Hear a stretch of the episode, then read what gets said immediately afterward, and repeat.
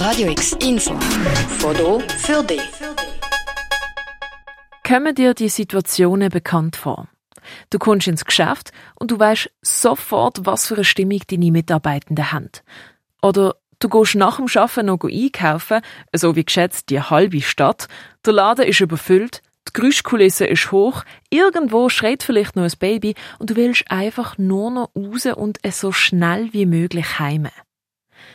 Wenn du dich in so Situationen wieder siehst, dann könnte es sein, dass du hochsensibel bist.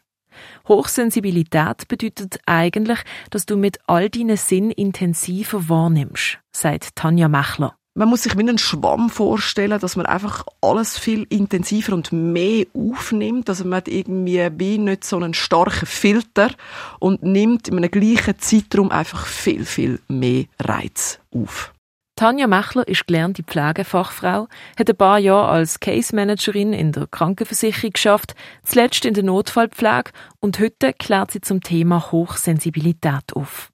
Sie ist selber hochsensibel, so wie geschätzte 15 bis 20 Prozent der Bevölkerung diese Charaktereigenschaft haben. Gängige Merkmale von Hochsensibilität sind zum Beispiel das schnell überreizt sein von zu vielen verschiedenen Eindrücken oder auch Berührungen wie zum Beispiel das Zettel im T-Shirt. Weitere Merkmale können sein eine starke Gerechtigkeitssinn, hohe Kreativität oder auch Schwierigkeiten beim Umgang mit Stress. Aber so das typischste Sig wirklich die hohe Empathiefähigkeit auch. Ähm, ein Beispiel, man trifft sich mit einer Freundin oder einem Freund und die Person ist nicht gut gelaunt, ich aber schon, ich komme voller Energie an das Treffen und nach zehn Minuten bin ich auch zu Tode betrübt und ich kann dir ehrlich gesagt nicht sagen, warum. Aber im Nachhinein weiß ich, ah, die andere Person ist ja schon so gewesen, ich habe das wie von ihr übernommen und in dem Moment habe ich mich nicht abgrenzen wenn hochsensible Menschen aber Reiz so ungefiltert aufnehmen, dann kann das ziemlich an der Energie zerren. Drum ist es eben wichtig, ein Bewusstsein für Hochsensibilität und die eigene Energie zu haben, um dementsprechend auch den Alltag anpassen zu können, sagt Tanja Mechler.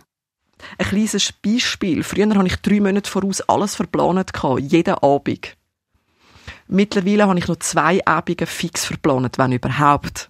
Und beim Rest schaue ich, ob meine Energiereserve äh, noch vorhanden ist, ob ich überhaupt noch mag oder ob ich mich muss zurückziehen muss. Sprich, man kommt nicht darum herum, das sage ich auch immer wieder an den Infoveranstaltungen, eine Bestandsaufnahme zu machen, Job, Partnerschaft, Freundschaft. Hochsensibilität macht das Managen von der eigenen Energie und das Navigieren durch den Alltag sicher anspruchsvoller als für eine normal sensible Person. Aber es bringen ja auch viele positive Aspekte mit sich. Was gibt schöner, wenn du genau merkst, dass es einem Menschen nicht gut geht und eigentlich auch merkst oder weißt, was der vor dir auch braucht? Falls du das jetzt gelost hast, dich irgendwie damit identifizieren kannst, denkst, hey, vielleicht könnte es auch sein, dass ich hochsensibel bin und jetzt mehr zum Thema Hochsensibilität herausfinden willst, Tanja Mechler gibt am Samstag zu Basel eine Infoveranstaltung, wo es eben darum geht, was Hochsensibilität überhaupt bedeutet, wie ein hochsensibles Hirn funktioniert oder wie du damit umgehen kannst ich lege einfach allen Menschen ans Herz, jetzt gerade vor allem auch all hochsensible Menschen, setzt euch mit dem Thema auseinander. Es ist eine wundervolle Gabe und ihr seid gut so, wie ihr seid. Und ja, bringt das Leuchten auch zum Strahlen und stönt zu dem, dass ihr hochsensibel sind. Infoveranstaltung die findet im Hotel Odelia an der Missionsstraße 21 statt und zum Teilnehmen musst du im Vornherein ein Ticket kaufen. Wir verlinken dir aber alles, was du dazu brauchst, auf radiox.ch. Für Radio X, die Noemi Keller.